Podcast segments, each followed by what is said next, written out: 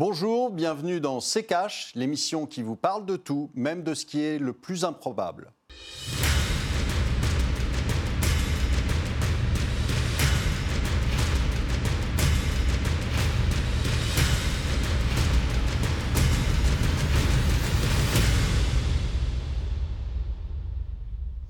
Bonjour, encore une fois, nous allons vous parler du Brexit, c'est la troisième fois. Bonjour Estelle. Bonjour Olivier, bonjour à tous, bienvenue dans ce nouveau numéro de CKH, une émission euh, consacrée euh, cette semaine, Olivier, vous l'avez dit, au Brexit, trois ans qu'il paralyse le Royaume-Uni. Le Brexit a été à nouveau reporté. La date est désormais fixée au 31 janvier 2020. En attendant, la Chambre des communes britannique a voté le 29 octobre en faveur de la tenue euh, d'élections législatives anticipées, comme le souhaitait le Premier ministre britannique Boris Johnson. Le scrutin aura lieu le 12 décembre prochain.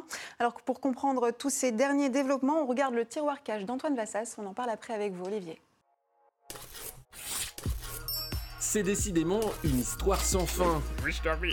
On nous avait promis un Brexit pour le 31 octobre, mais une fois n'est pas coutume, le voilà de nouveau repoussé. Bon, par contre, là, on nous l'a dit, c'est sûr, hein, ce sera le 31 janvier, sûr de sûr. Mais si, sérieusement, cette fois c'est la bonne, hein.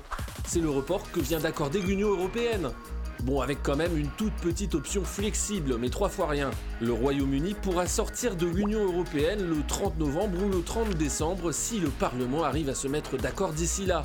Et de son côté, après avoir parlé du 31 octobre sans arrêt, après avoir affirmé préférer finir mort dans un fossé que de reporter le Brexit, Boris Johnson, oui c'est lui là, Hello, it's Mr. Boris a fini par faire avec, et il tente maintenant de sortir du fossé, de l'impasse pardon, dans laquelle il est avec le Parlement britannique, en demandant la tenue d'élections législatives anticipées, élections qui lui ont finalement été accordées mardi dernier. Mr. Johnson, yes car le Premier ministre n'a plus de majorité et donc n'arrive pas à faire valider son accord passé avec Bruxelles. Seulement voilà, il y a un loup. Parce que c'est aussi prendre un énorme risque. La majorité du Parti conservateur est persuadée que les citoyens britanniques garderont fait et cause pour Bojo, mais le Parti travailliste de Jeremy Corbyn est en embuscade. Et une défaite plongerait un peu plus le Royaume-Uni dans le bourbier dans lequel il est depuis juin 2016 et la date du vote du Brexit. Bref, le feuilleton est loin d'être terminé et d'autres surprises attendent sans doute Boris Johnson et tout le peuple britannique dans les mois qui viennent. God save the Queen. Alors Olivier, on l'a entendu, hein, les 46 millions d'électeurs britanniques devront donc élire les 650 membres du Parlement britannique le 12 décembre prochain. Il risque gros, euh, Boris Johnson? Pas sûr. Moi, je pense que euh, les, les Britanniques vont voter majoritairement pour euh, Boris Johnson, qui est finalement le seul qui a fait quelque chose. Euh, Theresa May n'avait pas euh, réussi à euh, trouver un accord. Lui, depuis qu'il est arrivé, alors c'est vrai qu'il a, je dirais, la, la, forme qui est un peu curieuse quelquefois, mais ça n'empêche qu'il a trouvé un accord avec les, avec les Européens et que, toujours, toujours la même chose, vous avez des grands démocrates hein, qui essaient de torpiller tous les accords parce qu'ils ne veulent pas sortir mais euh, ce n'est pas ce qu'a décidé euh, le peuple euh, de, Grande-Bretagne qui, lors du référendum, a décidé majoritairement de sortir. Donc Boris Johnson avait dit qu'il sortirait le 31 octobre. Il n'a pas réussi à le faire parce qu'ils lui ont mis tous les bâtons dans les, dans roues qui pouvaient pour empêcher cet accord le 31 octobre. Là, il convoque des élections et il y a fort à parier pour qu'il les gagne. Et euh, s'il les gagne, bah, on sortira euh, en effet euh, dans la foulée, probablement d'ici le 31 janvier, avec l'accord qu'il a négocié, ou peut-être s'il a une, très forte majorité, peut-être qu'il révisera mhm. encore une fois son accord. Mais bon, là, aujourd'hui, je pense que c'est un peu sur des rails, que on sera peut-être pas obligé de faire une cinquième émission ou sixième émission là-dessus, euh, en attendant toujours qu'il se passe quelque chose. Euh, là, on a euh, probablement une sortie du, Royaume-Uni. Et je dirais enfin, c'est-à-dire qu'il n'est quand même pas normal que il n'y a, que des sectes que vous ne pouvez pas sortir. Mhm. il n'est pas normal qu'on ne puisse pas se mettre autour d'une table à partir du moment où un pays ne veut plus être dans l'Europe et dans l'Union européenne et dans l'euro, il n'y a pas de raison pour qu'on ne puisse pas, en adulte, se réunir autour d'une table, en discuter et trouver un accord pour que le pays en question sorte. Mais là, ce n'est pas, pas l'Union européenne, c'est les, les, travaillistes qui ont rejeté, euh, qui ont rejeté cet accord. Non, mais enfin bon, l'Union européenne a fait tout ce qu'il fallait aussi pour que euh, ça, ne, ça ne sorte pas. Je vous rappelle les paroles de M. Macron qui voulait euh, faire saigner le plus possible les Anglais pour, pour que justement ça ne donne pas d'idées aux autres. C'est bien, bien le problème vis-à-vis de, de l'Union européenne aujourd'hui, c'est que l'Union européenne sait très bien que si le Royaume-Uni sort de l'Union européenne et que ça se passe bien, eh bien, ça pourrait donner des idées à quelques mmh. autres pays qui, euh, qui aimeraient bien aussi sortir. Donc voilà, et c'est donc à ce moment-là la fin de l'Union européenne. Et là, ils en ont tous euh, une, une, euh, une trouille extrême et euh, ils essaient par tous les moyens de faire en sorte que ça ne se passe pas. Alors, ils ont des alliés du côté, du côté travailliste à la Chambre des députés anglaise et qui essaient aussi par tous les moyens d'empêcher ça. Alors la date butoir, c'est le 31 janvier. en revanche, le Royaume-Uni pourrait sortir avant, en fin novembre ou fin décembre. C'est possible qu'il soit prêt avant? Non, ça m'étonnerait, parce qu'après, il y a des il y a des, euh, ils vont essayer de toute façon de, de, de, repousser le plus possible. Bon, il y a les élections, de toute façon, ça c'est une, c'est une chose, on verra bien les, résultats des, des élections. C'est vrai que s'il y a une majorité euh, importante pour Boris Johnson, ça va faciliter les choses pour que le Royaume-Uni sorte vite. Merci Olivier. On passe à la deuxième partie de cette émission. On continue de parler du Brexit avec David Kayla, membre des économistes atterrés et maître de conférence à l'Université d'Angers. Bonjour David Kayla. Bonjour. Merci de nous rejoindre sur le plateau de Sécage. Bienvenue. Euh, alors on l'a évoqué, hein, la date butoir euh, du Brexit a été fixée au 31 janvier. Euh, c'est le troisième report. Euh, peut-on être sûr qu'il n'y aura pas d'autres reports? On peut être sûr de rien. C'est difficile d'être sûr alors que tout change chaque fois. Mais euh, on pense, moi je, suis d'accord avec ce qu'a dit Olivier Delamarche, euh, les chances pour qu'il y ait une sortie de l'Union européenne du Royaume-Uni sont quand même assez fortes maintenant, hein, puisqu'on a trouvé un accord. alors évidemment, il faut attendre le résultat des élections, hein, mhm. ce qui sont, auront lieu le 12 décembre. Donc il est impossible d'avoir une sortie avant le 12 décembre. Donc ça veut dire au mieux le 31 décembre, euh, ou sans doute le 31 janvier, puisqu'il y a quand même beaucoup de choses encore à, enfin, il va falloir quand même que l'accord soit ratifié par le Parlement euh, euh, britannique, ce qui, pour l'instant n'est pas le cas en fait. Hein. Ces élections du 12 décembre, elles sont déterminantes pour l'avenir du Brexit? Oui, bien sûr. Il est évident que là, le problème, le souci qu'il y a depuis des mois, et les raisons pour lesquelles il y a eu des reports, c'est parce que Boris Johnson n'a plus de majorité. En fait, il y a toute une partie des députés conservateurs de la Chambre des communes qui, euh, qui, ont euh, rejeté l'accord, ou en tout cas qui, ont, qui sont très ambigus sur la question du Brexit. Et puis, on a aussi un petit parti qui est essentiel à la majorité, qui est le DUP, hein, le, les unionistes nord-irlandais, qui rejettent cet accord-là. Et donc, de fait, euh, Boris Johnson se retrouve sans majorité. Et donc, l'enjeu des élections parlementaires, c'est bien de retrouver une majorité conservatrice. Euh, ce qui, d'après les sondages, est possible. Ah, mais je serais peut-être un peu moins optimiste que ce qui a été dit tout à l'heure, parce qu'il y a aussi un autre souci maintenant, c'est sur la droite de Boris Johnson. Il y a aussi le parti, euh, euh, le parti du pro-Brexit, en fait, hein, qui est contre aussi cet accord. Et donc, il est possible qu'il n'y ait pas d'accord, parce qu'il était question qu'il y ait des accords avec, avec ce parti en vue d'éviter la concurrence au moment où Boris Johnson avait déjà prévu des élections en septembre. Mais là, euh, le problème, c'est que s'il n'y a pas d'accord, eh bien, il est possible que ça fasse baisser de fait euh, le poids du Parti conservateur. Et le mode de scrutin euh, de, en anglais, c'est le premier parti en fait hein, qui, remporte l'élection. Il n'y a pas de majorité absolue. Donc il n'y a pas de second tour en fait. Et ça veut dire que si les conservateurs ne sont pas majoritaires, eh bien, ils perdent le, candidat en fait. Ça veut dire, Olivier, est-ce que, est que le risque d'un no deal est totalement écarté? C'est jamais écarté. Maintenant, euh, ce serait quand même assez surprenant et euh, connaissant un peu les Anglais, euh, ça m'étonnerait qu'ils aient apprécié tout ce qui s'est passé depuis des mois et des mois. Et le seul qui finalement tient le cap, même si je vous dis la forme peut en énerver certains, mais peu importe. le seul qui a fait avancer les choses, c'est Boris Johnson. Et je pense que les Anglais vont lui en être euh, reconnaissants. Donc euh, euh, voilà, je ne serais pas surpris, moi, qu'il y ait finalement une plus grande majorité que ce qu'il y a eu sur le référendum du Brexit. euh, pour, euh, pour les conservateurs. Donc euh, on verra bien. Euh, maintenant, euh, méfiez-vous euh, aussi des sondages. On sait ce que ça vaut, pas grand-chose. Et donc, attendons les élections. On, a, on a un mois et demi à attendre. Et puis, on verra bien ce que, ça, ce que ça va donner. Mais il est certain que ça pourrait, ça pourrait bien arranger Boris Johnson s'il se retrouve avec une, une large majorité.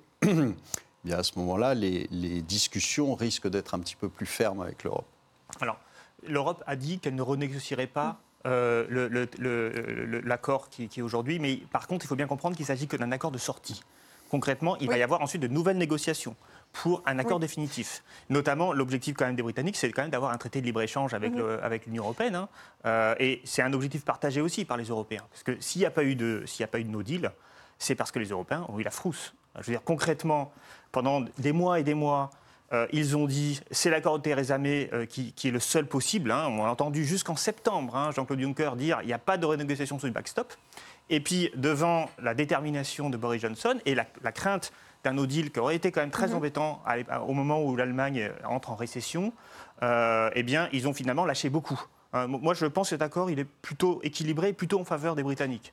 Mais alors justement, euh, vous évoquiez donc euh, cet accord qui a été euh, obtenu par Boris Johnson. Ouais, in extremis. Pourquoi, pour vous disiez que les pro-Brexit n'en voulaient pas, pourquoi ils n'en voulaient pas? Qu'est-ce qui pose problème concrètement dans cet accord entre les, tra- les, les- le Labour et le... Alors les, les pro, les pro-Brexit? les pro-Brexit durs. Alors il faut bien comprendre, il y a les pro-Brexit avec accord et puis les pro-Brexit durs qui Ouais. veulent ne plus avoir aucune relation avec l'Union européenne. Or, dans, dans l'accord actuel, certes, alors il y, a, il y a des gains importants pour les Britanniques, notamment le fait que l'Irlande du Nord, comment dire, Enfin, qui- que le, le- le- le- le Royaume-Uni dans son ensemble pourra renégocier des accords commerciaux avec qui il veut, c'est-à-dire qu'il sera, il pourra sortir de l'union douanière, mais il pourra aussi y rester, ça dépendra de l'accord définitif.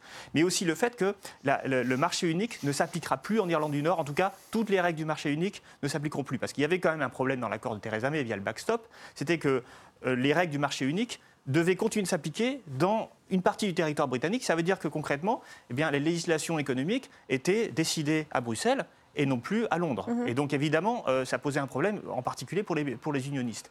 Maintenant, il y a toujours l'idée qu'il faut respecter des règles, mais c'est plus automatique. C'est-à-dire que le Parlement de- de- de- d'Irlande du Nord aura possibilité de se retirer de, euh, euh, de- des règles européennes. Alors bien sûr, ça poserait plein de problèmes et de fait, il ne le fera pas. Euh, mais euh, d'un point de vue du- de la souveraineté, c'est- un gain important. Alors le problème, c'est que les, les pro-Brexit durs Ouais. ne souhaitent rien du tout. C'est-à-dire, ils ne souhaitent en fait que, que le droit britannique euh, que le droit européen pardon, ne s'applique plus du tout euh, dans les îles britanniques et, euh, et, et ils souhaitent se- se- être totalement désengagés de l'Union européenne. Mais j'ai envie de dire, cette position, elle est quand même difficile à tenir pour les milieux industriels, pour les milieux financiers, euh, parce que concrètement, euh, bah, ça reste l'Union européenne reste quand même le premier, le premier partenaire commercial avec, euh, avec, avec de- de- pour, le, pour le Royaume-Uni. Et puis il y a aussi énormément de résidents, de non-résidents, enfin, c'est-à-dire des résidents britanniques, qui, enfin des, des- des Européens qui sont résidents britanniques et des Britanniques qui sont résidents européens. Donc il y a tout un ensemble de choses dans l'accord qui fait que si on partait sans accord, ça serait quand même très Ouais. embêtant. Messieurs, je vous arrête un instant, on fait une courte pause, on revient dans un instant.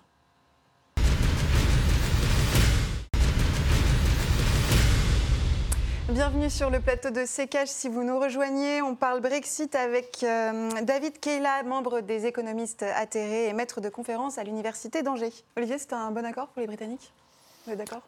Ben, c'était- au moins, c'est un accord. C'est-à-dire que l'accord précédent, celui de Theresa May, c'était un accord en fait euh, sur une non-sortie euh, au final, puisque vous conserviez les mêmes règles, etc. Donc vous étiez sous le- la domination entre guillemets Union, euh, Union européenne pendant encore euh, plusieurs années, et euh, au final, on ne savait pas trop si, s'il sortait. Euh, ce qui était logique d'ailleurs, puisque Theresa May, je vous le rappelle quand même, au départ, était contre le Brexit. hein. donc elle l'a fait contrainte et forcée, je dirais. Donc elle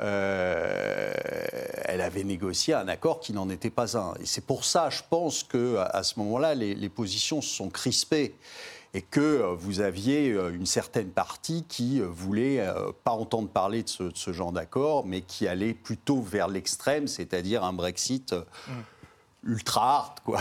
le, le, euh, il voulait pas entendre parler ni de, d'argent pour le budget, ni, ni quoi que ce soit. Donc, euh, euh, mais je pense que c'était plus en réaction à cette espèce de deal un peu mou et, pas, pas très intéressant, euh, plus qu'une position euh, réelle, parce qu'ils savent très bien euh, que tout le monde a de- des plumes à y perdre. Il y avait que, y avait que regarder ce qui s'est passé pendant toutes les négociations. Vous aviez les Français, dont M. Macron, qui était euh, va en disant on négociera rien, etc. Et puis vous aviez les Allemands derrière qui arrivaient en disant écoutez, euh, nous, on vend des voitures euh, aux Anglais, on aimerait bien continuer à le faire, et donc euh, vous êtes gentil avec vos déclarations, mais euh, euh, vous, c'est pas le cas. Euh, donc, euh, euh, excusez-nous, mais on va mettre un petit peu le, le- pied sur le frein. Donc, euh, voilà, il y a, il y a, euh, comme d'habitude hein, en, en Europe, euh, c'est-à-dire on ne parle pas d'une seule voix, on a euh, plusieurs pays qui ont des intérêts différents et qui négocient comme ils peuvent.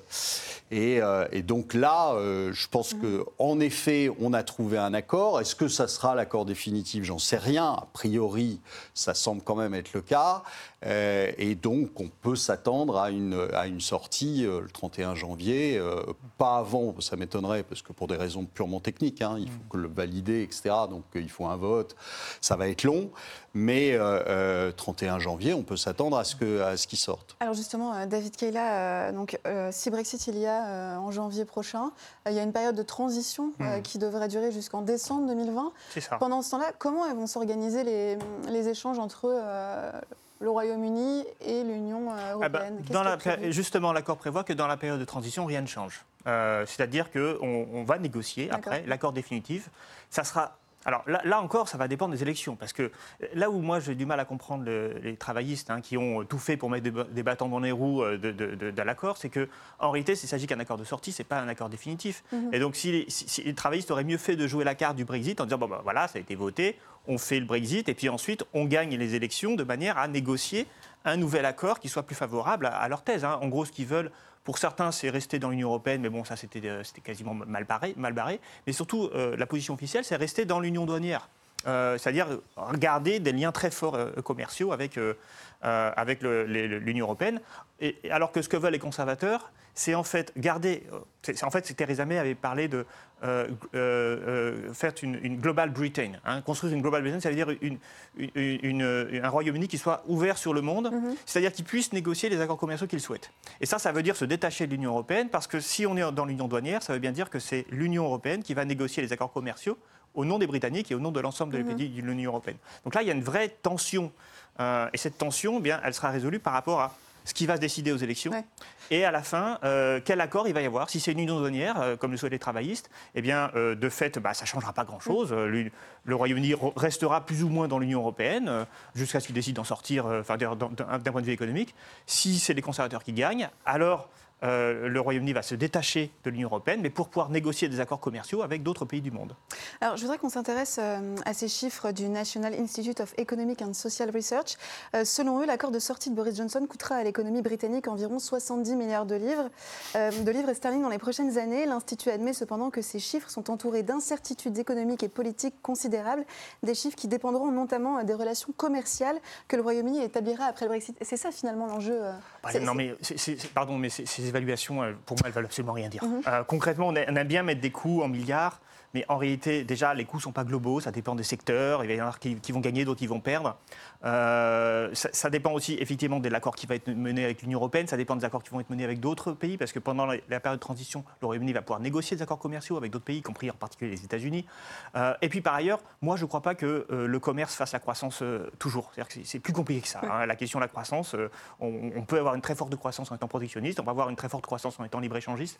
Donc ces calculs qui sont sur des a priori idéologiques, en réalité, pour moi, ne valent pas dire grand-chose. Olivier Ouais, c'est des calculs au doigt mouillé, c'est pour faire peur. C'est, euh, c'est- on a toujours eu ça, c'est-à-dire euh, dès, le- dès le départ, d'ailleurs, le lendemain du référendum, on vous annonçait la fin du monde, on vous disait que ça allait coûter tant à l'économie britannique.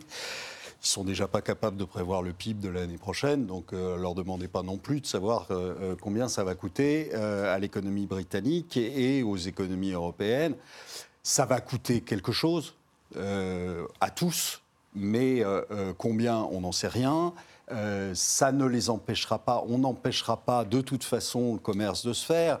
Vous avez vu que Trump se, régale déjà et a annoncé qu'il allait soutenir la Grande-Bretagne. Donc on a, de toute façon, euh, euh, on va mettre à profit probablement toute l'année 2020 pour signer des accords bilatéraux qui fera que, au final, je pense que vous vous apercevrez pas grand-chose.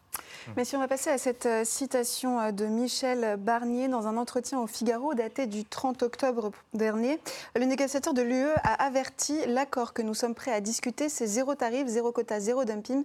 L'accès à nos marchés sera donc proportionnel aux engagements pris par rapport à des règles du jeu équitables et le Royaume-Uni devra respecter des règles du jeu équitables. Qu'est-ce que c'est? Ça signifie des règles du jeu équitables ah ben Justement, on ne sait pas ce que ça signifie. Ça va dépendre. Là, on retrouve une stratégie de négociation où chacun essaie de tirer de, son côté. Hein. Euh, euh, la, raison pour laquelle ce Brexit a été si compliqué à mener, c'est que les stratégies des acteurs étaient en fait volontairement floues. C'est-à-dire que l'Union européenne a eu tendance à dire, c'est ce que je disais tout à l'heure, à avoir une démarche, une, politique très dure en disant on va rien négocier, c'est ça ou rien, il n'y a pas, mm. d'autre backstop possible, etc. Et puis ils ont tenu cette ligne jusqu'à ce que, en fait, devant l'évidence, euh, ils ont changé. Donc là, c'est pareil, on a des déclarations euh, qui, ont lieu dans le cadre de négociations euh, qui vont être dures. Hein. je veux dire, les intérêts ne sont pas forcément convergents sur tout. Mm-hmm. donc, par exemple, pour les Français, la question de de l'agriculture est extrêmement importante. D'ailleurs, là, c'est là où moi je ne comprends pas euh, la position d'Emmanuel Macron. C'est-à-dire que l'Allemagne vend des voitures, mais la France aussi vend des voitures euh, au Royaume-Uni. La France aussi vend beaucoup de produits agricoles au, Royaume-Uni. La France a aussi des, questions vis-à-vis de ses pêcheurs qui pêchent essentiellement dans les zones, dans les zones britanniques. Euh, donc, il y a plein de choses derrière et des mesures de rétorsion, il y en a des deux côtés. Donc moi, ce que j'espère, c'est que la rationalité va dominer et qu'on arrivera à un accord qui sera bon pour les deux. L'idée, c'est pas de faire perdre l'autre, mais si voilà, mais ça dépend comment c'est fait. Hein, c'est toujours C'est purement idéologique. Euh, euh, c'est pour ça que la position française est, est, ridicule. C'est purement idéologique. Le, au départ, pourquoi les, les, Européens n'ont pas voulu négocier avec, avec les Anglais et d'une sortie à l'amiable, je dirais, un divorce à l'amiable, où tout le monde reprend ses billes et, et, et on, reste, on reste amis C'est simplement parce que on a peur que ça crée un précédent on a peur en, Europe que euh, le, je dirais un, Brexit réussi euh, euh, donne des idées à d'autres. Hein. et, c'est uniquement ça. Au départ, la position, c'est au secours. Il y a une montée de, la grogne vis-à-vis -vis de l'Union européenne dans beaucoup de pays, pour différentes raisons, mais dans beaucoup de pays. Et là, tout d'un coup, les Anglais votent leur sortie. Alors, ils ne sont pas dans l'euro. Donc c'est un petit peu moins euh, gênant euh, que s'il l'était, mais euh, ça n'empêche que ça crée un précédent, que pour une fois, on respecte ce qu'ont demandé les Anglais, euh, ce qu'a demandé le peuple. Hein. nous, on ne l'a pas fait, euh, et puis beaucoup euh, dans l'Union européenne ne l'ont pas fait depuis des années. Donc là, pour la première fois, on respecte ce que le peuple demande, et, donc ça crée un précédent. Et donc ça a été la panique à l'Union européenne qui se sont dit, oula, on, va, on va avoir une espèce de jurisprudence Brexit qui risque de donner des idées aux Italiens, aux Espagnols et j'en passe. David Keller, un dernier mot euh, pour terminer euh, sur la situation actuelle du Royaume-Uni. Le Brexit semble, semble occuper la majeure partie de la vie politique là-bas. Est-ce que le pays observe déjà des difficultés? Bah, le problème euh, du pays, c'était l'incertitude, en fait. C'est-à-dire que euh, des mois et des mois d'incertitude sur qu'est-ce qui allait se passer. Maintenant, on sort, on commence à sortir de l'incertitude, et je pense que ça va plutôt être bon pour les Britanniques, euh, ne serait-ce que pour pouvoir utiliser un Parlement qui fasse des lois pour les Britanniques. Hein. Aujourd'hui, il est exclusivement consacré à la question du Brexit. C'est évidemment pas très bon. Merci beaucoup, David Kayla, d'être venu sur le plateau de CK. Je rappelle que vous êtes membre des économistes atterrés. L'actualité de la semaine, Olivier, consacrée cette semaine à la Fed qui baisse à nouveau son taux directeur, une nouvelle baisse d'un quart de point. Son taux directeur évoluera désormais dans une fourchette de 1,50% à 1,75. La politique monétaire est au bon niveau, a jugé le président de la Fed dans la foulée du communiqué. Olivier, euh, quelles conséquences La Fed qui baisse encore son taux directeur, quelles conséquences ça a? J'ai l'impression que M. Powell a des problèmes de niveau. Euh, il essayait de nous expliquer euh, il y a quelques mois, fin, fin de l'année 2018, hein, que euh, le bon niveau des taux serait de 3,5. Et là, aujourd'hui, il, il évolue entre 1,50 et 1,75 et il nous dit que c'est le bon niveau. Mhm. Donc j'attends qu'on soit en dessous de 1 et il nous dira toujours que c'est le bon niveau. le fait est que à chaque fois, je vous ai dit ici que euh, euh, aujourd'hui les banques centrales ne pouvaient plus sortir du piège dans lequel elles s'étaient mises, ce qui euh, est en train d'arriver. Donc vous ne pouvez plus aujourd'hui avoir de politique de normalisation du bilan des banques centrales. Vous ne pouvez plus avoir de politique agissant sur les taux d'intérêt parce que le stock de dette et le fonctionnement, le modèle économique qui n'est basé que sur la croissance de la dette, vous avez vu que le déficit budgétaire américain était à son plus haut et ça n'est pas fini. Euh, ils seront obligés à chaque fois d'en remettre un peu plus. Donc euh, il y a de la dette partout. Vous avez de la dette étudiante aux États-Unis, vous avez de la dette pour acheter des voitures, vous avez de la dette sur les cartes de crédit, vous avez de la dette euh, comme on n'en a jamais eu sur les ménages, vous avez de la dette dans les entreprises et vous avez de la dette d'État.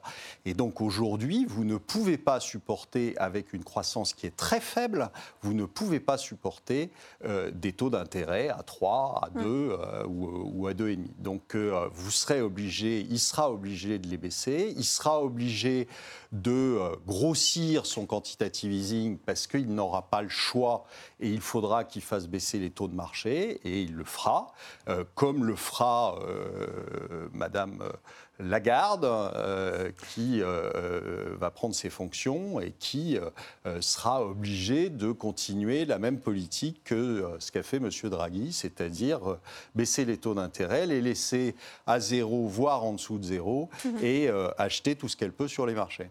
Merci beaucoup Olivier, c'est la fin de cette émission. Merci de votre fidélité pour voir ou revoir nos précédents numéros.